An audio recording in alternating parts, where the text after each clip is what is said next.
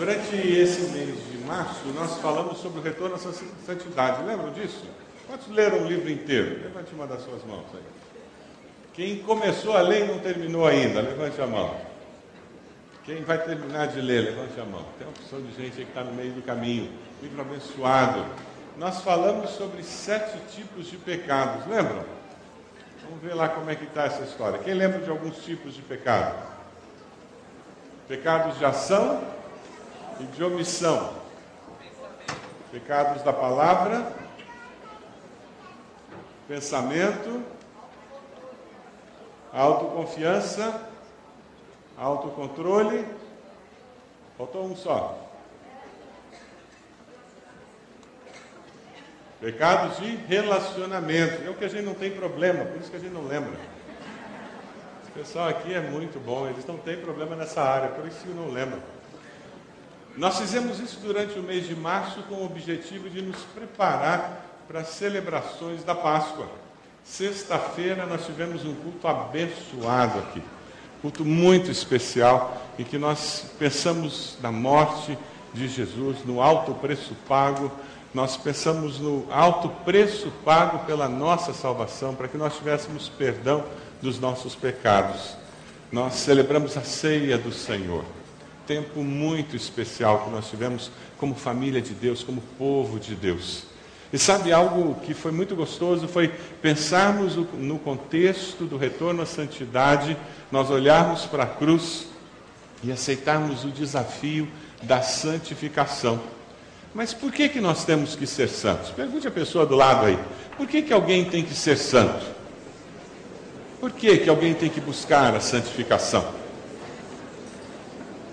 Por quê? Qual a razão?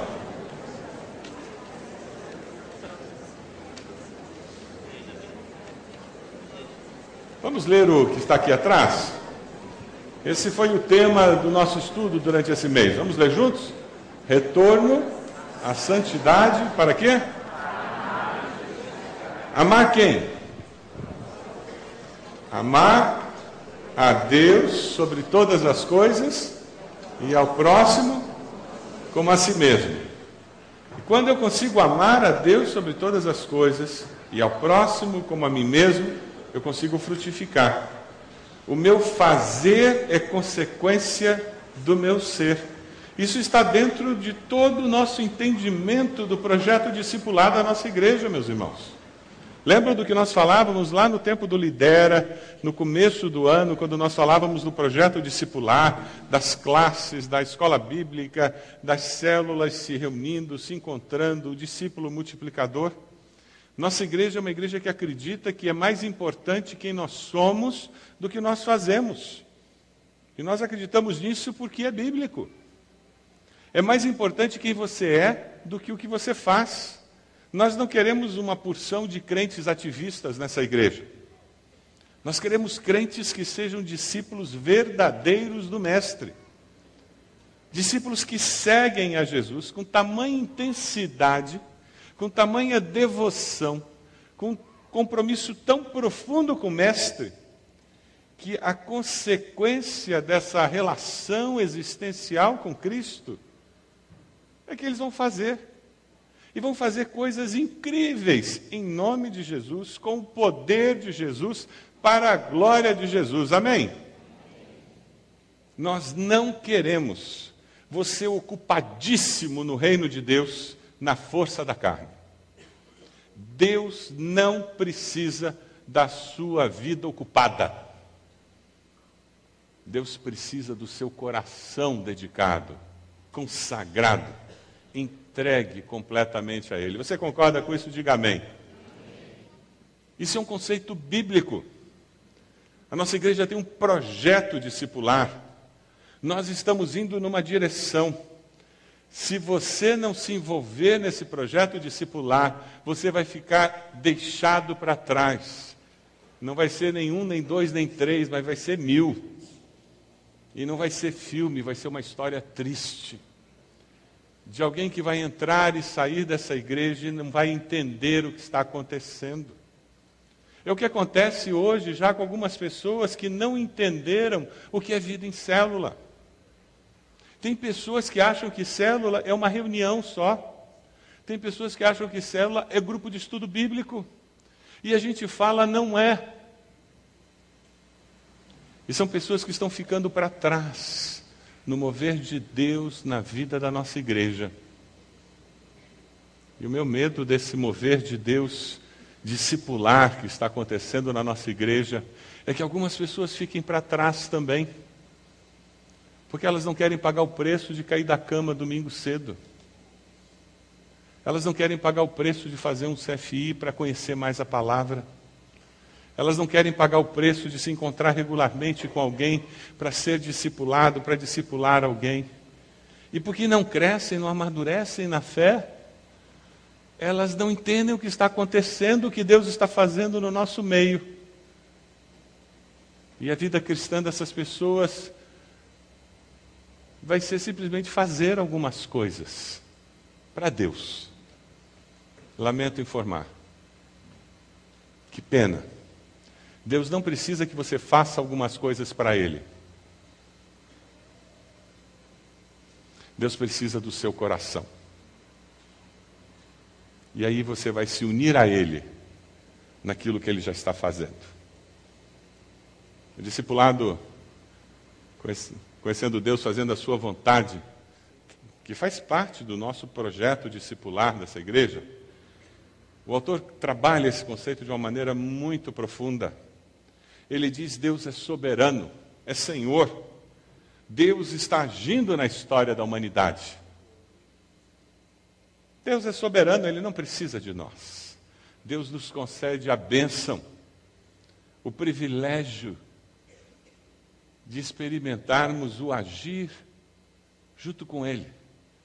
O que Deus espera de nós é que nós descubramos o que Ele está fazendo e nos unamos a Ele, para que nós tenhamos a experiência de fazer parte do mover de Deus. É parecido com o que o surfista faz. Ele não faz a onda do mar. Ele fica esperando a onda aparecer e se une à onda e experimenta o que a onda do mar está fazendo. O grande desafio que nós temos como igreja é nos unirmos ao mover de Deus, para que Deus use a nossa vida. O Cristo vivo, ressurreto, que nós comemoramos na Páscoa, é isso que Ele espera de nós. Porque nos santificarmos? Porque se nós não nos santificarmos, nós nunca vamos amar ao Senhor de fato. Santificação é expressão de amor. Só quem ama é que se separa, se reserva, se guarda. Só quem ama é que prioriza aquela pessoa como valor principal da sua vida. Retorno à santidade, para amarmos a Deus sobre todas as coisas ao próximo como a nós mesmos. Foi o Senhor Jesus quem nos ensinou. Porque aí sim nós vamos frutificar. E como igreja, vamos trabalhar, mas na força do Espírito. E os resultados serão eternos. É isso que você quer fazer com a sua vida? É isso mesmo? Você quer que a sua vida tenha esse tipo de impacto na sua família, na sociedade? Nós passamos o mês de março falando isso. É sobre isso que aquele livro trata. Reúne versículos procurando nos levar a uma vida de santidade. Você que ainda não terminou, termine a leitura daquele livro. Deixe Deus trabalhar na sua vida. Você que já terminou, continue nos propósitos feitos, para que você seja alguém que caminhe em santidade de vida. Eu queria convidá-lo a abrir sua Bíblia lá em, na, na palavra de Deus, livro de Hebreus, por favor. Texto muito conhecido nosso. Hebreus, capítulo 12. Hebreus, capítulo 12.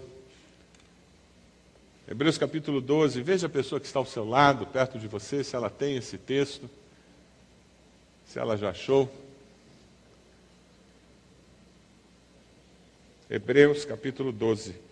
Portanto, também nós, uma vez que estamos rodeados por tão grande nuvem de testemunhas, livremos-nos de tudo que nos atrapalha e do pecado que nos envolve, e corramos com perseverança a corrida que nos é proposta, tendo os olhos fitos em Jesus, autor e consumador da nossa fé. Ele, pela alegria que lhe fora proposta, suportou a cruz, desprezando a vergonha, e assentou-se à direita do trono de Deus. Jesus veio até a cruz, morreu, ressuscitou, foi e assentou-se à direita de Deus. E é esta razão pela qual eu e você experimentamos salvação. Eu e você buscaremos santidade de vida. Buscaremos viver uma vida reta, santa. Esse é o desafio. Se você continua aí nesse mesmo capítulo e você vai lá para o versículo 12. Dê uma olhadinha, versículo 12. Portanto, fortaleçam as mãos enfraquecidas. É assim que você se sente hoje? Enfraquecido na fé, vacilante. E os joelhos vacilantes. Façam caminhos retos para os seus pés. Você tem feito caminhos que não são muito retos? Ah, nós vivemos num país onde a nossa cultura é corrupta. Existem brasileiros honestos? Sim, claro que existem, graças a Deus. Mas a cultura brasileira é corrupta. É a cultura do jeitinho. É a cultura do dá uma arrumada aí. Faz um favorzinho. É a cultura do faz a coisa meia boca. Ninguém vai ficar sabendo. Nós somos um povo com uma cultura corrupta. Ser crente no meio desse povo não é fácil, não.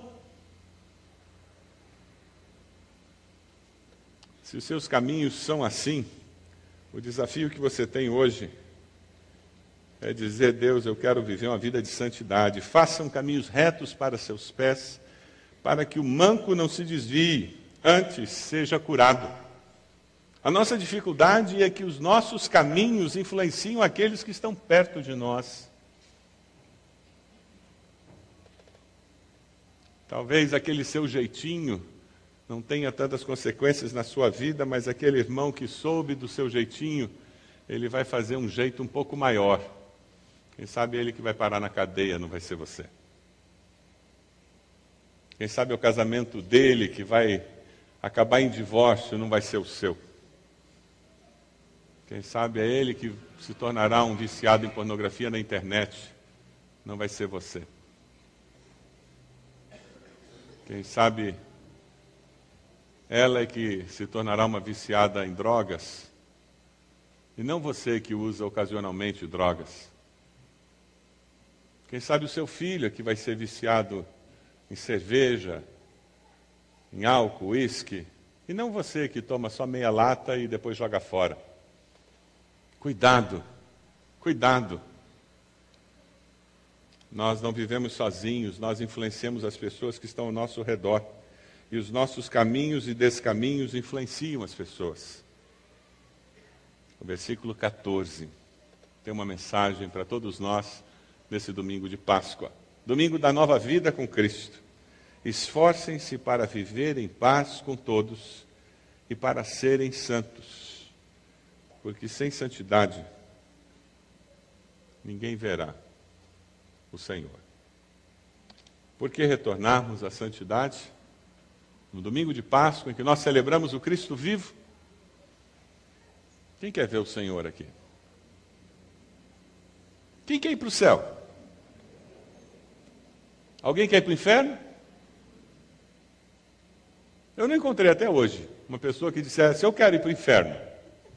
Nesse mundo doido em que a gente vive, é capaz que tenha alguém que diga: Eu quero. Mas até hoje eu não encontrei. Mas o curioso é que as pessoas dizem que querem ir para o céu, mas elas não aceitam a direção de Deus. Você já descobriu isso? Nós queremos ver o Senhor, mas não queremos pagar o preço que existe. A salvação é de graça, é verdade. Ninguém paga para ser salvo. Mas, meus queridos, ninguém muda de vida sem pagar um preço sem disciplina cristã. Crescer na vida cristã é consequência de compromisso. É consequência de uma decisão. Existe uma luta espiritual pela sua alma, pela minha alma. Satanás veio para matar, roubar e destruir. Retorno à santidade é consequência de decisão.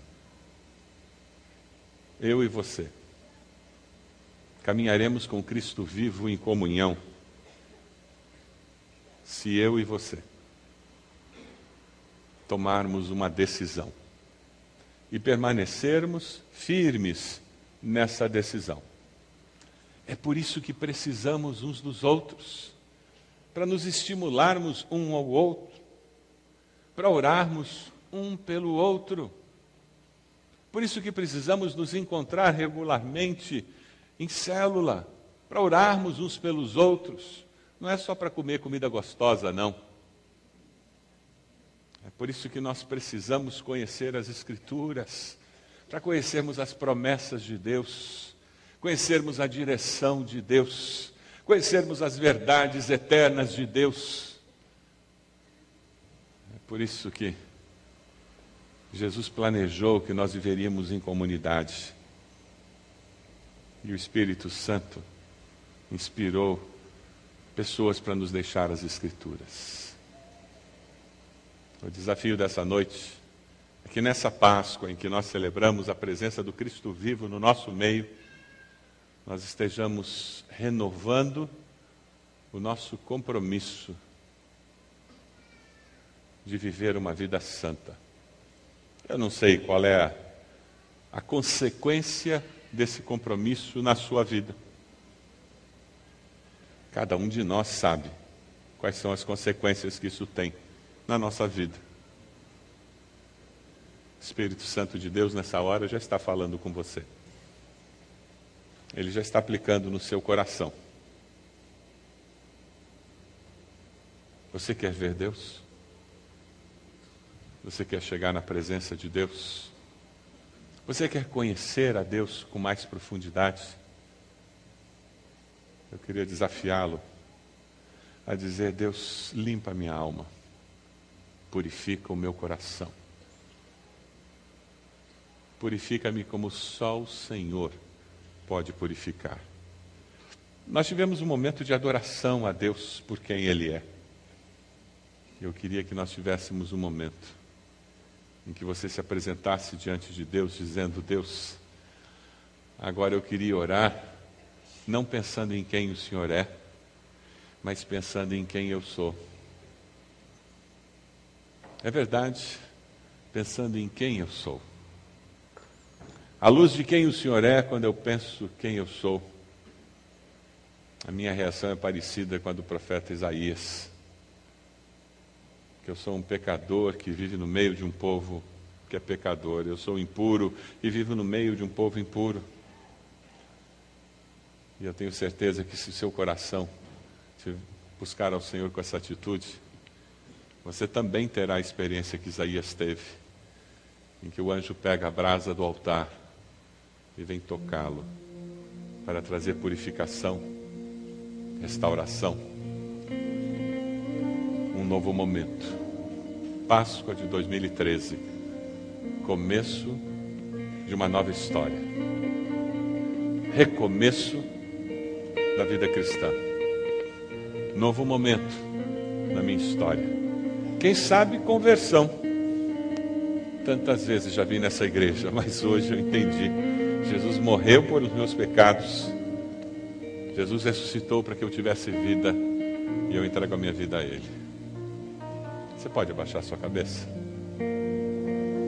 Momento seu com o Senhor. Momento de consagração. Momento de dedicação.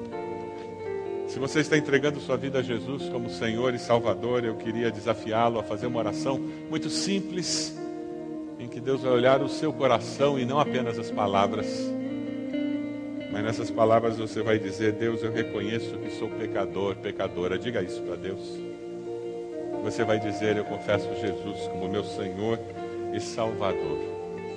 Eu peço que o Senhor me perdoe. Tome minha vida em tuas mãos. Você quer dizer isso para o Senhor? Então diga agora: Senhor meu Deus, fale isso.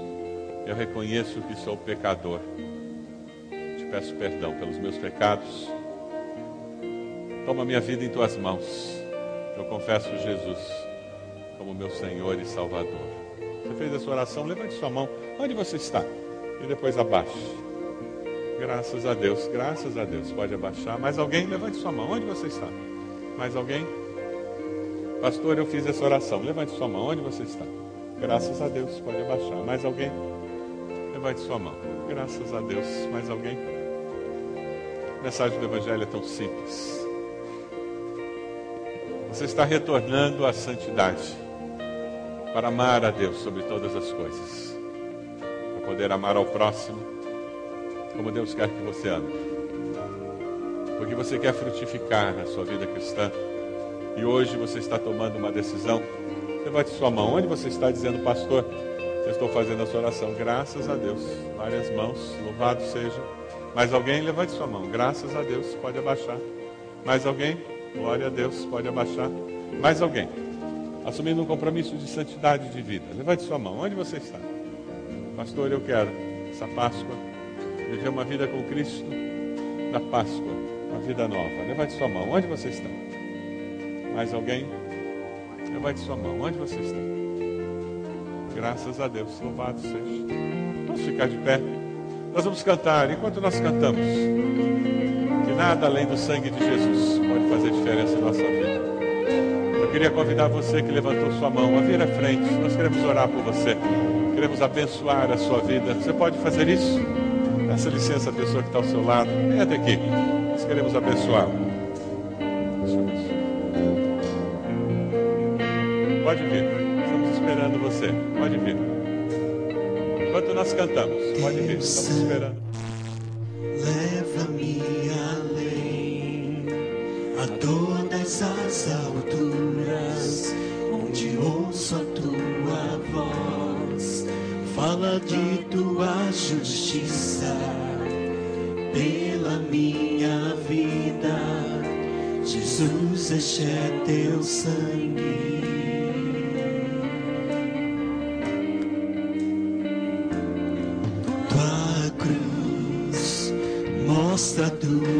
Graça, fala do amor do Pai que prepara para nós um caminho para Ele, onde posso me achegar somente pelo sangue.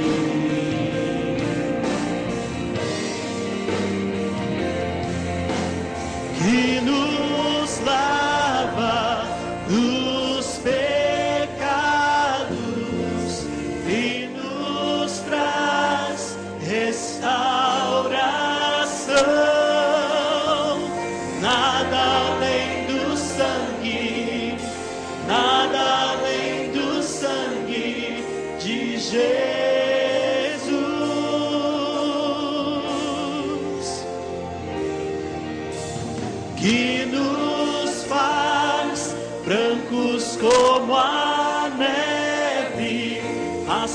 aceitos como amigos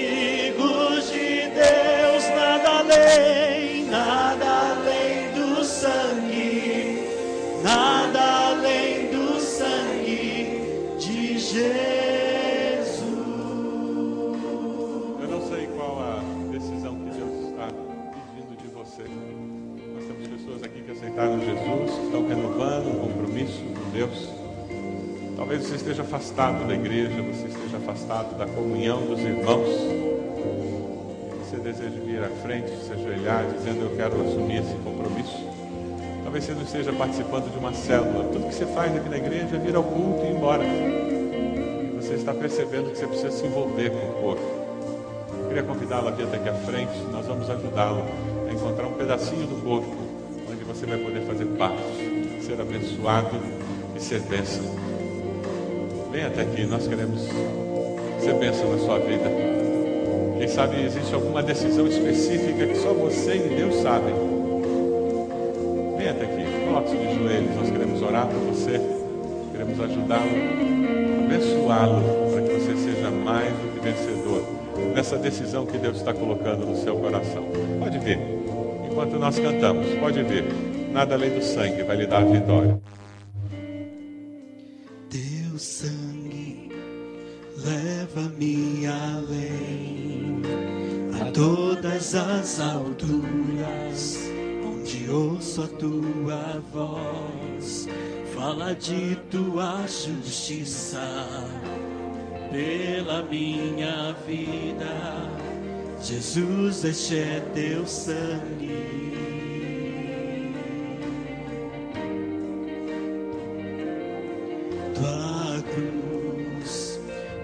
Mostra tua graça, fala do amor do Pai que prepara para nós um caminho para Ele, onde posso me achegar somente pelo